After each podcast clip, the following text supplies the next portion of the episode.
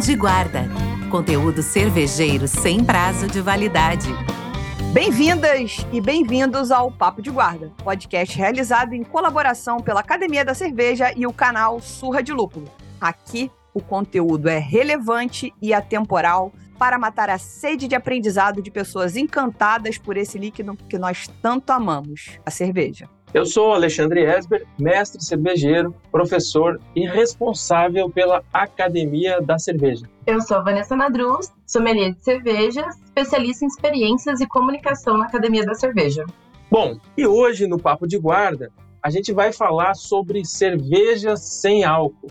E para isso, para estar tá trocando aqui com a gente, a gente chamou o Vitor Marinho, um dos sócios e cervejeiro da cervejaria Dádiva, aqui de São Paulo, e a gente vai falar um pouquinho sobre os processos de produção, tanto na parte mais fabril, da micro, do caseiro, além de buscar entender um pouquinho essa nova faixa do mercado e o público que está consumindo cerveja sem álcool. Mais ou menos por aí.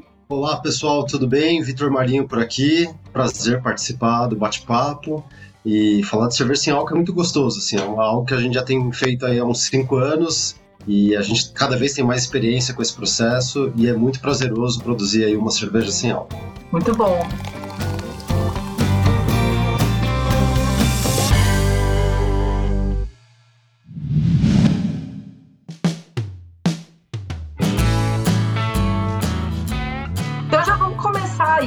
Pergunta que é meio polêmica no mercado. Por que produzir uma cerveja sem álcool? Vocês acreditam que o consumo de bebidas sem álcool é uma tendência? Ou foi uma coisa que os próprios consumidores da dádiva pediram para vocês? De onde veio essa ideia? De onde veio essa vontade de produzir uma cerveja sem álcool? E vocês acham que a aceitação tem sido boa?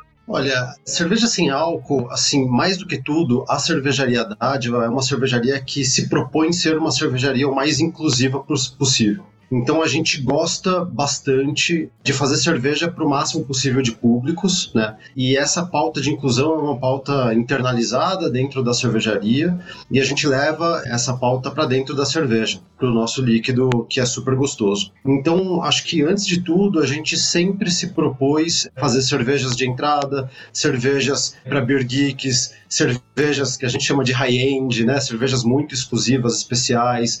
Mas a gente também tem cerveja sem glúten, tem a cerveja sem álcool. É, então a gente gosta muito de propor cervejas para todos os paladares, para todos os gostos, para todas as pessoas e que isso atenda aí diversos públicos, né? Cada um com as suas vontades e, ou necessidades. Então nasce um pouquinho daí. A primeira dessa linha foi uma sem glúten, é, que é até um pouquinho mais fácil de produzir dentro de uma cerveja artesanal. E aí a sem álcool é um, foi um desafio um pouquinho maior e depois a gente acabou produzindo. É, e foi muito legal, assim, para nós. Claro que, sem dúvida nenhuma, tem uma, uma tendência de mercado para né, bebidas funcionais ou bebidas saudáveis, de um modo geral, não só dentro da cerveja, mas dentro do mercado de bebidas como um todo. Mas a gente tem essa pauta aí de inclusão como um todo dentro da cervejaria e a gente sempre gostou bastante de tentar atender o máximo possível públicos diversos, né? Então acho que é um pouco da, da linha da cervejaria. Bem legal. E você acha que tem sido bacana o resultado da cerveja sem álcool? Porque a gente vê muito falando, né, que é uma tendência também do mercado, mas acho que a gente acaba nunca perguntando pro pessoal que faz, né? Realmente, tá, tá rolando? As pessoas, você acha que estão engajando com a proposta? Tá, tá rolando, sem dúvida nenhuma. Quando a gente lançou, se eu não estiver enganado, em 2018, eu acho, não tinha outras grandes cervejarias ou mesmo cervejarias artesanais fazendo tanto cerveja sem álcool quanto hoje em dia. Então, quando a gente lançou, o mercado estava um pouquinho mais favorável, né? A gente vendia, inclusive, bem mais do que hoje. Né, dessa cerveja.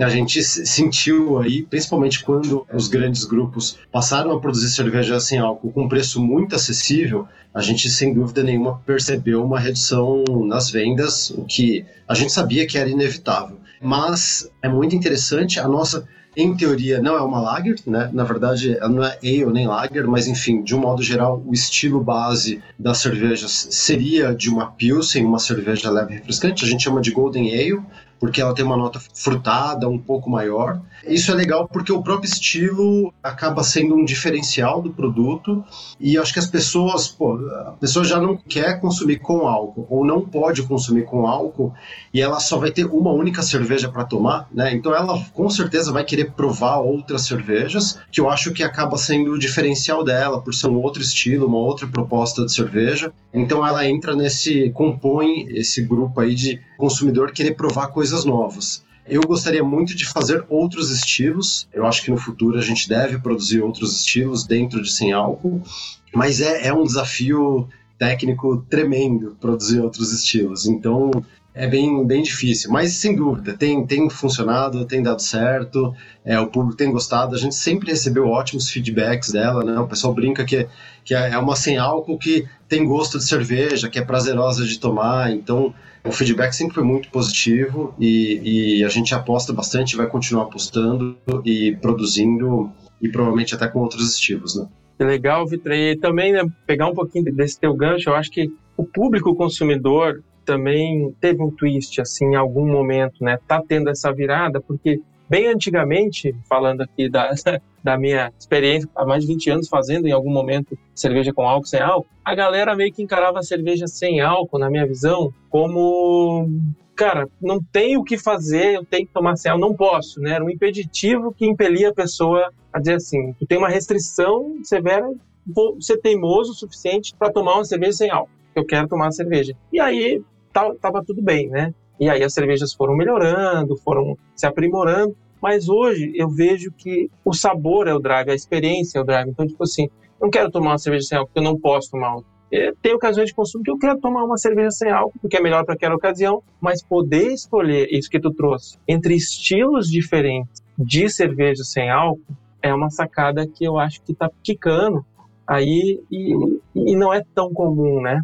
A gente tem que catar lá algum estilo para achar e procurar até encontrar uma oferta de cervejas diferentes sem álcool. Tem algum outro estilo que vocês estão já mexendo aí para fazer? E agora é, é, é, bastante vontade, né? Porque não é tão fácil, né? Dá trabalho pro cervejeiro, nossa. É, não, não é tão fácil assim. É, eu acho que até fora do Brasil, eu não lembro exatamente se é Brewdog, não tenho certeza, mas é uma cervejaria artesanal grande que tem um bar de cerveja sem álcool. É um tap room com 10, 12 torneiras só de produtos sem álcool, o que é muito, muito legal, porque de fato as pessoas querem consumir, né? Simplesmente não é, é, como você disse, né? Não é exatamente um impeditivo, ah, eu não posso. É, tem também, mas não é só isso. Tem de fato pessoas que querem é, beber uma cerveja que seja é, com menos álcool ou completamente sem álcool. E, e aí você tem ali uma diversidade tremenda de estilos possíveis de fazer, mas de fato, tecnicamente é muito difícil. Não é tão fácil assim. Eu gostaria de tentar fazer uma Vitibir. Até cheguei a fazer um lotezinho teste recentemente, não ficou dentro do que eu gostaria. Eu acho que ainda preciso evoluir um pouquinho a receita, a técnica de produção e tudo mais, mas eu acho que Vitibir vai ser provavelmente o nosso eu não, posso falar isso porque não tem nem rótulo, então não, é garantido que, que teremos, mas é algo que eu gostaria de testar, assim, de ter a característica do trigo mais evidente, de ter a citricidade da casca de laranja e as especiarias da, da semente de coentro ali. Então, uma cerveja com mais sabor, mais intensidade, com adjuntos e que isso possa contribuir com mais sabor, né, para o público poder provar aí é, cervejas diferentes e também pensando aí que talvez não tenha nenhuma Vitibir até o momento no mercado, mas provavelmente depois de eu ter falado isso, amanhã vai surgir uma. então, mas é, gostaria muito de fazer uma Vitibir aí que eu acho que vai ser bacana, né? Ah, então. E por que assim que vocês escolheram Golden Ale, né? Então, de todos os estilos possíveis, né? Por que começar por ela? É, na verdade, a gente não iria começar por ela. A gente iria começar por uma Session IPA ou IPA. Só que, tecnicamente, é muito difícil fazer uma Session IPA ou IPA. E aí eu mudei um pouco a técnica de produção. Mas a ideia seria fazer uma ale, né? Uma cerveja de alta fermentação. Ainda que a gente não possa classificá-la como ale lager, porque não vai Saccharomyces, né, que é a levedura típica de cerveja, um outro, um outro tipo de levedura que a gente utiliza. E aí ela seria uma, uma cerveja mais frutada, né, e não tão neutra. Eu acho que essa é o diferencial. E aí esse frutado é contribuído por uma carga maior de, de lúpulo, né, então que daria ali um perfil também frutado, cítrico, um pouco mais evidente. A grande dificuldade ali foi um pouco mais técnica. Talvez a gente já entra mais um pouquinho nesse tema, mas eu faço um processo de uma fermentação por uma levedura específica, uma píquia, e aí é muito difícil você fazer adições pós-fermentação. E uma IPA ou uma Session IPA depende do tal do dry hopping. É uma técnica que a gente adiciona é, mais é, lúpulo numa etapa frio, em processo pós-fermentação, e aí isso enaltece bastante o lúpulo, né, deixa a cerveja mais frutada, porém traz muita carga de levedura e, por vezes, de bactérias a processo. Em uma cerveja sem álcool, isso não pode ocorrer. Então, eu tive muita dificuldade técnica de estabilizar a cerveja e, de fato, manter ali o limite de álcool que eu tinha dentro de uma Session IPA ou uma IPA. E aí, por conta disso, eu mudei um pouco a receita, mudei a técnica, tirei o dry hopping da história e coloquei uma carga de lúpulo no, no final de fervura. A gente também não precisa entrar em tantos tecnicismos, mas de fato isso mudou muito a cara da cerveja. E então acho que é isso. Seria uma ale, seria uma cerveja clara, uma cerveja né, de um amarelo palha a dourado, mais cristalina, com aromas mais frutados. Então pensando no produto, ela se encaixa mais como uma Golden Ale do que como qualquer outro produto. Eu acho que é, é, muito mais da técnica de produção que derivou o estilo do que o inverso, do que, ah, escolhi o estilo tal e, e tentei produzir. Foi exatamente né, pensando nas condições que a gente tinha de produção. Foi uma mudança de rota, né? Sim. Mas assim, uma mudança de rota, na minha opinião, muito bem acertada, tá? Porque eu acho que complementou bem assim a, as poucas opções que a gente tinha no, no mercado. É uma opção diferente. Eu acho que gera bastante curiosidade, assim. E a cerveja é. Sou suspeita, né? Eu gosto bastante.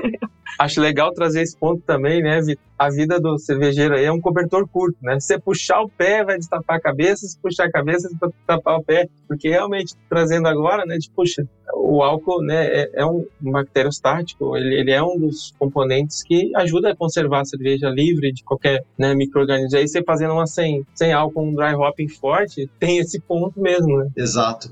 Não, é que assim, eu acho que é muito legal. Essa expressão que você falou é a expressão da vida do cervejeiro. É um eterno cobertor curto. Para tudo, né? Para cervejas com álcool, sem álcool, para outros produtos, é um eterno cobertor curto. A gente quer fazer uma coisa e descobre ali do outro lado, desenvolve outros problemas, e você fica o tempo inteiro tentando resolver problemas e, e, é impressionante essa nossa vida de cervejeiro, né? E, você fez muita receita, para chegar na receita final, você, você teve trials, assim, testou para chegar na receita atual? Eu fiz um lote, que é esse lote inicial, que seria uma Session IPA, né? Acho que muito mais Session IPA por conta até do teor alcoólico. Mas eu fiz um lote que eu não gostei. É, eu acho que não. Aliás, não é que eu não gostei, o produto ficou interessante. Ele também tinha seus defeitinhos, que é fazer dry hopping, né? Colocar lúpulo em água, nunca muito gostoso, né? Fica com aquele gosto de chá verde, de chá de mato, né? E então ela também tinha um pouquinho dessas características, que era um pouco desafio ali de como é, estabilizar. Esse lote eu não gostei, descartei inteiro o lote, né? Foram 2 mil litros aí, que é o nosso lote padrão pro ralo, infelizmente. E aí no segundo lote eu já mudei para Golden Ale, já deu muito certo, a gente já colocou no mercado. E teve pequenas evoluções na receita aí, né, ao longo desses anos, mas foram pequenos ajustes que é normal do processo de, de produção.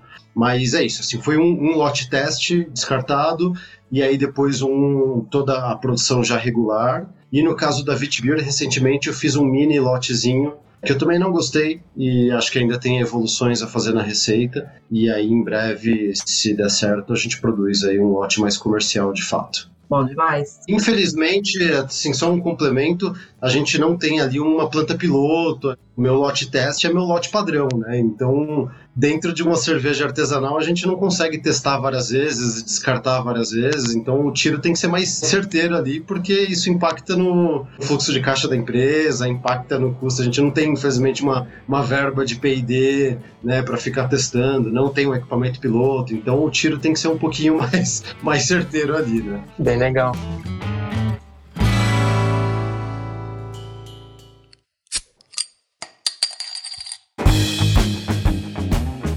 Você falou que então o método que vocês usam, né, para produzir a cerveja sem álcool é pela levedura, né? Então uma levedura especial que já vai por esse caminho. Aí se você quiser contar um pouquinho mais sobre isso, e depois vou até pedir pro Esber para fazer um paralelo, né? Então assim, ah, como que funciona no caso da cerveja artesanal, então que você até trouxe aí, ah, pô, é um desafio, né, fazer essa parte sem ter uma planta menor, sem ter um lugar para testar. E também entender qual que é o desafio numa cervejaria maior, né? Numa cervejaria de larga escala, né? Então, o que, que a gente tem aí que desafia a gente aí a, a essas produções? Eu lembro de ter feito há 10 anos atrás, se eu não estiver enganado, 2013, em uma outra cervejaria que eu trabalhei, uma tentativa de produção de cerveja sem álcool, que era como era produzido antigamente as artesanais, que é por fermentação interrompida. Então, a gente utiliza uma levedura tradicional, uma levedura padrão, e aí faz a fermentação interrompida. Então, quando inicia a fermentação ali nas primeiras horas de processo, a gente já resfria a cerveja, filtra ela para tirar a levedura. Só que quando é utilizado essa técnica, é, de fato fica, a cerveja fica com gosto de mosto. Né? Mosto é a cerveja pré-fermentação. É o malte, os grãos e lúpulos cozidos ali. Então ela de fato fica com esse gosto de mosto que não é agradável, não é gostoso. Eu acho que por isso que antigamente muita gente que já provou cerveja sem álcool não gostava tanto, porque de fato não era gostoso. A nossa técnica é um pouquinho diferente. A gente faz um processo de fermentação completa. Né? Então, a gente utiliza uma levedura, que é a píquia, que ela só fermenta a glicose. E é um açúcar super simples, que ele é entre 10% e 15% do mosto da cerveja. Então é super interessante por ser um processo de fermentação completa, é, de fato os aromas são transformados, né? A cerveja perde a característica de mosto e aí ela ganha características da própria fermentação, de produção de éster, de produção de outros aromas. Então ela perde também defeitos que ela poderia ter, como o tal do DMS, é, que isso já também né, perde na fervura, mas a cerveja sem álcool pelo processo antigo o mosto ainda estava muito presente, ainda tinha um pouquinho de características disso, então ela perde esses defeitinhos, ela não tem acetaldeído, ela não tem diacetil, que é a tal da manteiga ou maçã verde, que por vezes a fermentação interrompida poderia ter um pouquinho. Então, como é um processo de fermentação completo, os sabores e aromas ficam de fato bem integrados, gerados, sem defeitos. Isso é muito legal e a gente utiliza essa técnica porque a gente não precisa investir em equipamento.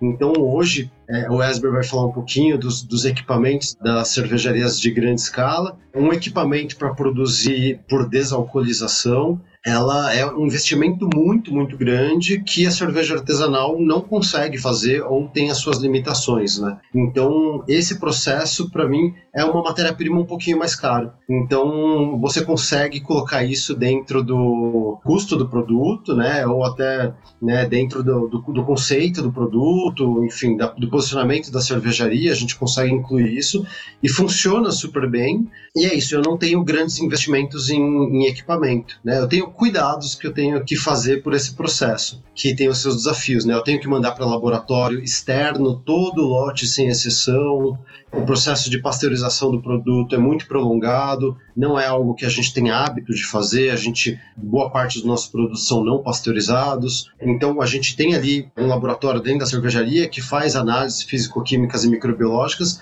mas como esse é um produto muito cuidadoso e de fato tem uma legislação muito restritiva e, e de fato pode gerar problemas de saúde, né, é, é, é para quem tem restrição, por exemplo, é, ao consumo de álcool. Então a gente envia para laboratório externo todo o lote sem exceção para garantir que o produto é, está dentro do limite, né? E aí, porque de fato a legislação ela tem uma mudança, né? De sem álcool e zero álcool. Ele tem aí duas formas. O nosso produto ele é sem álcool, então ele é até 0,5% de álcool.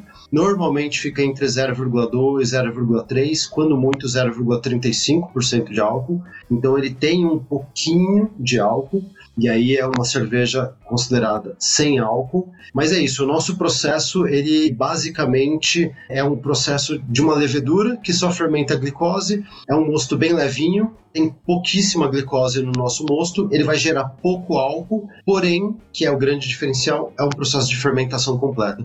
Então todos os aromas e os sabores estão super bem integrados e de fato a cerveja fica gostosa de beber porque ela perdeu aquela característica de mosto, né? Que eu acho que é o bacana dela. Oh, muito legal, Vitor. O desenvolvimento desse tipo de levedura é uma coisa relativamente nova que permite fazer esse processo e da, da cervejaria pequena fazer, que é muito legal. E aí, além de todos os cuidados que você falou, né?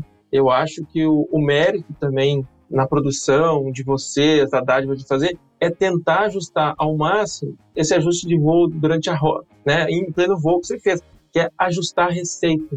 Porque aí você tem tudo isso, mas se não conseguir chegar nesse balanço, né, de lúpulo, com quantidade de matéria-prima, com a gravidade final da cerveja, você não consegue. E acho que esse é o grande mérito. Você consegue ajustar muito bem e fazer aí na pequena, né? Falando um pouquinho da industrial, né, indo para o mundo da grande escala, nos últimos anos assim que eu tenho acompanhado e trabalhado nisso, cara, tem uma evolução muito grande na tecnologia, né? Isso é fato. Então, lá atrás, fora que, por exemplo, é, a levedura, essa que você usa, ela é bem nova, não tínhamos isso assim há um tempo atrás. Tínhamos duas técnicas basicamente. A primeira que é exatamente essa que eu trouxe muito bem, que é da fermentação interrompida. A gente tem que lembrar, galera, que a levedura, a vida dela é fermentar. Ela existe no universo para isso ela é um mini atleta, um micro atleta, cada um dos bilhões de leveduras, que ele está ali na beira da pista dizendo: me deixa jogar, eu quero entrar, eu quero fermentar, eu quero me reproduzir, eu quero produzir álcool. É isso. Nesse método antigo de fermentação interrompida, o cervejeiro meio que sacaneava o atleta, né? Ele ia lá e dizia: olha, só vou deixar tu jogar 10 minutinhos e já para, antes de produzir o álcool. Aí a temperatura que esse atletinha, minha atleta, gostava de jogar era de, sei lá, 15 graus a gente botava ele a 8 para ele ficar com frio e dificultava de todas as maneiras a vida da levedura, para ela não produzir álcool e ser interrompida no começo. E o resultado disso é que a cerveja era uma cerveja sem álcool, até meio por cento, como o Vitor falou, né? Mas o gosto de mosto era real. O gosto é real. Se eu produzir hoje é, é real. É a antiga Cronenbeer, né? Quem experimentou. Você chegou a experimentar, Vitor, Cronenbeer? Provei, provei sim. Eu, eu sou novo, mas, mas provei a cronologia. Só tem carinha de novo. Mas enfim, cara, é, o que, que acontece? Aí o cervejeiro, o que ele dispunha na época? Ajustes de receitas, dentro das receitas tradicionais, não existiam muitos ajustes. As matérias-primas eram aquela, equipamento é aquele. O que, que ele podia fazer? A cerveja era muito mais amarga para compensar um pouco desse gosto do lúpulo. Então a Cronenbeer também levava bem mais lúpulo para ficar mais amarga, porque no final ela ia ficar doce, adocicada, ponto. Porque a levedura não completava seu trabalho de consumir o açúcar. Eu não deixava ela fazer essa, né? o atleta estava prejudicado ali. Então tacava lúpulo para compensar o doce. Então ela era uma cerveja que era um pouco adocicada no final ao mesmo tempo, mas também era bem amarga e era escura e tinha gosto de mosto. Quer dizer, era uma boa vontade para tomar ela, tinha que ter muita vontade para tomar. Enfim, esse era o primeiro método, né? E o segundo método, que é o atual, é de destilação a vácuo, né? Então, se usa levedura normal, levedura, a mesma levedura que usa na Brahma, na Brahma, na Bud, na Bud, e no final, ela vai até o final, produz todo o álcool. Normalmente, no final, tem esse equipamento, ou vários equipamentos, que são esses destiladores a vácuo, que retiram o álcool da cerveja, e aí a cerveja fica zero zero, sem álcool total, é o que permite fazer isso, né? Mas é uma evolução também ao longo do tempo e uma evolução de receita também, né? Porque quando a gente tira o álcool da cerveja, ali agarrado no álcool, seus amiguinhos, estão os voláteis, que são maravilhosos na cerveja, que eu quero. Tem esse cheirinho de pera que você falou, tem cheirinho de maçã, tem cheirinho de banana, tem muitos. E esses voláteis, por serem voláteis, o álcool vai embora, eles vão junto. E aí a cerveja ficaria assim, sem graça. Mas a gente consegue, né, também com bastante estudo, retornar esses voláteis e recuperá-los e purificá-los para a própria cerveja. E aí a gente recompõe o sabor da cerveja. Eu perguntei para o Craveiro, nosso mestre Luiz Craveiro, que desenvolve as receitas aqui, por exemplo, na Bud, ele fez 18 trials. E ele falou o seguinte, ele falou, pior não é isso, é quando eu cheguei naquele que eu achava que era o melhor, tipo assim, a galera não escolheu o meu, porque o cervejeiro tem essas coisas, né? Tu escolhe um preferido, né? Esse aqui é o que vai arrebentar. E quando tu testa com um consumidor, tipo, não é aquele. Aí tu fica mega frustrado. Puxa, eu jogar. E aí entra um outro que tá tudo bem, a galera gostou, mas enfim. Então são esses dois métodos, né? Um que já praticamente é pouco usado, né? Mas esse método de destilação a vácuo é o mais utilizado e tem esse lance do equipamento que o Vitor trouxe, porque é diferente. Vamos dizer assim, ah, vou lançar uma cerveja sem álcool ela vai ser um sucesso, um módulo de equipamento. Ah, ela vai ser um, um, baita sucesso. São dois módulos que eu tenho que comprar. Ah, ela vai estourar, vão ser três módulos. Poxa, não vai vender muito bem. Talvez um módulo seja pouco. Eu tenho meio módulo para me vender. Quer dizer, é, ninguém sabe como vai. E não é rápido. E muitas vezes, sei lá, lançou uma cerveja, ela foi um sucesso, o mercado pediu, e está pedindo e eu não tenho aquela cerveja, porque eu não tenho como produzir, porque eu tenho um módulo de produção. Só que dali também, há um ano, as pessoas esqueceram que elas queriam. Não é tipo, ninguém fica esperando o desejo, né? Acumulado, esperando ter o módulo. É isso. Então, se acertar no começo envolve investimento, né? Aí falta um lugar, sobra em outro. E assim vai. Mas é bem legal ver esses caminhos, né? De como tem tipos e variedades para produção de cerveja sem álcool e ainda somando estilos diferentes, que é o que eu acho que a, a micro e, por exemplo, a Dádiva traz muito bem de conseguir ajustar receitas, estilos diferentes que vão entrar em ocasiões diferentes. E eu vou ter prazer de beber uma cerveja sem álcool. Acho que essa é a diferença. Ter prazer de beber uma cerveja sem álcool, né, Vitor? Exato. É, e eu acho que isso é uma coisa que vocês conseguiram, de fato, resolver muito bem, né? Com essa mudança de técnica e tecnologia porque de fato as cervejas são agradáveis, né? Hoje em dia é raro você encontrar algum consumidor de cerveja sem álcool que fala, putz, eu tomo a contragosto porque eu preciso, mas eu não gosto. Não, hoje todo mundo consome, a Bud está muito agradável, a Brahma está muito agradável, então de fato é, o consumidor consegue encontrar bons produtos gostosos, coisa que há 5, 10 anos ou mais não tinha de fato essa possibilidade como tem hoje, né? Então hoje de fato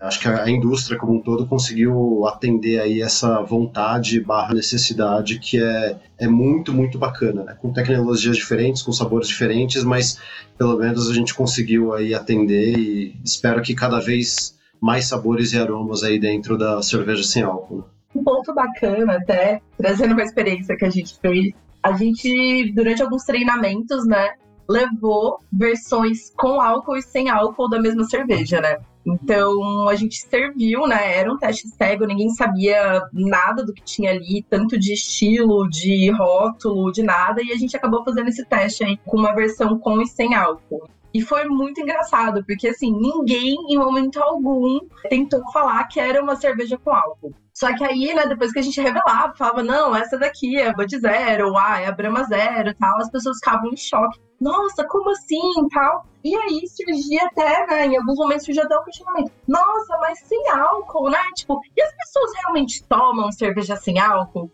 Então, eu acho engraçado que a gente ainda tem um pouco de um paradigma, né, em volta da cerveja sem álcool, que é meio até estranho na minha cabeça. As pessoas ficarem um pouco inconformadas, né? Nossa, mas pra que cerveja sem álcool, né? Por que cerveja sem álcool? Vocês acham que as pessoas vão no futuro ter uma mudança, né, no olhar para esse tipo de produto? Ou vocês acham que é uma coisa que também cabe a nós, né, do mercado cervejeiro trabalhar com o consumidor, né? Como que vocês acham que vai ser isso assim para os próximos anos? Então, um complemento, eu já cheguei a fazer esse teste, às vezes com treinamento de brigada, com bares que a gente trabalha. A sorte nossa é que o nosso produto, o rótulo não é impresso na lata, né? Ele é um plastiquinho, é um sleeve que a gente fala. Então eu tiro o sleeve e, e levo para degustação. E, e, aí no meio da degustação lá de seis, oito cervejas, eu coloco uma cerveja ali sem, sem rótulo e falo, prove, o que, que, vocês acham? E de fato o pessoal não, não entende assim. Fala, não, como assim? É sem álcool? Sério? É, é sem álcool. É de fazer esse treinamento barra brincadeira com, com profissionais, com brigada, mas com o público também é muito legal fazer essa brincadeira. E de fato a resposta é surpreendente, assim, é super legal fazer esse treinamento. Mas, respondendo aí diretamente a pergunta, eu acho que tem as duas coisas, tá? Eu acho que tem sim, de fato, uma, uma demanda de público. Eu acho que a pandemia, de fato, contribuiu bastante a pandemia nunca contribui para nada, né? Nunca é positivo. Mas como resultado aí indireto e não proposital, eu acho que acelerou um processo que já era tendência, que já vinha de antes, de uma busca aí por se tornar mais saudável como um todo, ter ali um ponto de equilíbrio, seja alimentar ou mesmo de consumo de álcool, até eh, exercícios, esportes como um todo. Eu acho que isso teve esse, esse resultado, mas isso acelerou um processo que já, já de fato vinha acontecendo, e eu acho que mercados talvez mais tradicionais ou sólidos, como os Estados Unidos e a Europa, é visível que de fato essa tendência de consumo é mais relevante. Tem, é, porcentualmente, tem aumentado muito, o crescimento é muito elevado, mas ao mesmo tempo já representa um, um market share aí, né, uma, uma porcentagem do mercado já bem maior do que aqui no Brasil. Aqui no Brasil a gente tem acompanhado essa tendência, mas eu acho que tem um lado sim de a indústria como um todo, o mercado como um todo, precisa de fato ensinar, treinar, mostrar o que é o, o consumo tirar paradigmas e, e, pensamentos antigos que tinha, né? De vez em quando aí tem uns videozinhos até meio bobos, assim, bestas, né? Que recentemente eu vi aí no, enfim, no Instagram, no TikTok, cara, ah, qual a função de uma cerveja sem álcool? Ele pega a garrafa, como que abre uma cerveja sem álcool para a garrafa e quebra a garrafa? É uma coisa besta, porque de fato tem pessoas que querem, né? De fato tem pessoas que precisam. Então a gente tem que de fato educar o mercado até para que esse tipo de coisa não, não continue, porque não, faz muito sentido. Então, a gente de fato precisa é, fazer um trabalho educacional, de treinamento, de mostrar que sim, um, o produto é bom, dois, o produto é gostoso, três, tem pessoas que querem, sim, né? Tem pessoas que querem reduzir o seu consumo de álcool ou até não consumir álcool e querem continuar consumindo a bebida que ela gosta, que ela sempre gostou, do que ela consumia antes, por que não? E de fato tem pessoas com limitações às vezes por gravidez, às vezes por algum problema de saúde, e tudo bem, às vezes porque não quer né, dirigir ou vai dirigir aquele dia e quer tomar sua cervejinha e consome. Então tem um processo de fato de educação que a gente precisa desenvolver enquanto mercado para mostrar aí de fato os pontos positivos desse produto e de outros produtos sem álcool que pode sim ser muito bom, né, sem dúvida nenhuma. Vou contigo, Vitor. Pouco tenho a acrescentar, os principais né, pontos, acho que são esses. Eu acho que também, aí olhando um pouco do lado além do consumo, de quem produz, além de ter toda a parte educacional, de benefícios, enxergar um pouco, e aí para quem está aí, ah, produz uma sem álcool, não produz, de expansão de mercado, de ocasião mesmo, porque não é tomar o lugar de, putz, ah não, tomava uma cerveja com álcool, agora vou tomar uma sem álcool, eu tenho que tomar sem álcool, não, você não tem. Mas tem ocasiões em que você não tomava cerveja e que, cara, isso que você falou pós-treino, o cara vai fazer um treino. Pô, cerveja tem sais minerais, a cerveja é, tem polifenol, a cerveja é 95% é água. A caloria da cerveja está praticamente no álcool. Não é praticamente, mas tipo, né? A reservinha de energia da levedura vai pro álcool. Então, uma cerveja sem álcool é baixa, tem baixa caloria, é uma hidratação muito gostosa é muito mais legal tomar uma cerveja do que tomar, sei lá, um, um gaseificado, alguma coisa, um refrigerante, sei lá. Então, assim, são ocasiões diferentes, eu tô citando uma, né? Mas tem N, como tu trouxe, ocasiões diferentes em que tu tá entrando em alguma coisa nova e aumentando o mercado, aumentando em alguns momentos o mercado como um todo para ocasiões que tu não tinha. E, e não tomando o lugar de, né? São desconstruções mesmo. Aquela ideia de cerveja ser coisa de viking, Pra que, que eu vou tomar uma cerveja sem álcool? É nós, mano. É, cara, são bebidas que acompanham a humanidade desde sempre. Então, é meio que uma desconstrução, assim, de achar que cerveja sem álcool não é cerveja. Mas estamos indo. O mercado e a vida, a sociedade precisa desconstruir esses dogmas né, antigos aí, essas ideias antigas para tudo, né? A gente tem que passar aí por um processo de, de desconstrução e evolução e melhoria, né? Simples assim. Isso.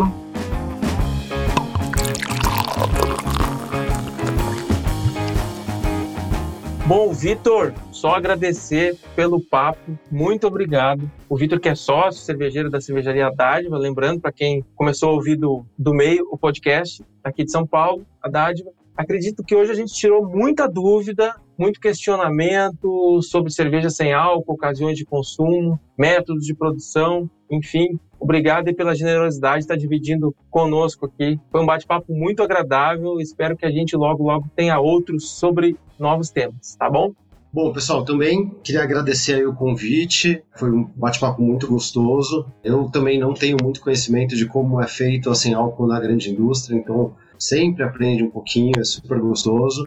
E é, a nossa cerveja sem álcool é, é, gostosa, é bacana e acho que vale o teste aí, porque é uma cerveja diferente, né? Traz sabores e aromas diferentes e é, é bem bacana. Enfim, queria agradecer. Se eventualmente aqui no bate-papo a gente acabou falando um tecnicismo muito grande, meu, fiquem à vontade para mandar aí um direct no Instagram da Dádiva a gente contribui, explica melhor algum determinado tema, ou explica diferente, de fato, para tornar o mais claro possível e que todo mundo, de fato, aprenda aí o máximo possível. Né? Então, muito obrigado pelo convite. Poxa, brigadão aí, Vitor. Eu acho que o papo foi ótimo. Inclusive, já usei até a cerveja de vocês como exemplo num treinamento sobre moderação. Então, nem pedi permissão, só usei. Coloquei a fotinho lá, que eu acho um exemplo bem bacana. E para quem quiser saber ainda mais sobre o tema, acessa lá academiadacerveja.com e assistam a aula sobre cerveja sem álcool. Então a gente tem aí um conteúdo complementar também a esse papo, para a gente deixar aí todo mundo por dentro do que é uma cerveja sem álcool, como produzir, quais os benefícios. E a gente vai deixar todos esses links importantes aqui na descrição do episódio. Então, brigadão Vitor, Esber, Lud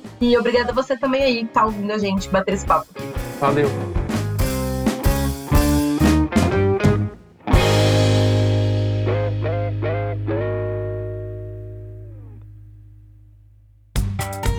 Papo de Guarda é o podcast realizado em colaboração pela Academia da Cerveja e o canal Surra de Lúpulo. Siga as nossas redes sociais, arroba academia.da.cerveja e arroba Surra de Lúpulo. E avalie esse podcast na sua plataforma preferida.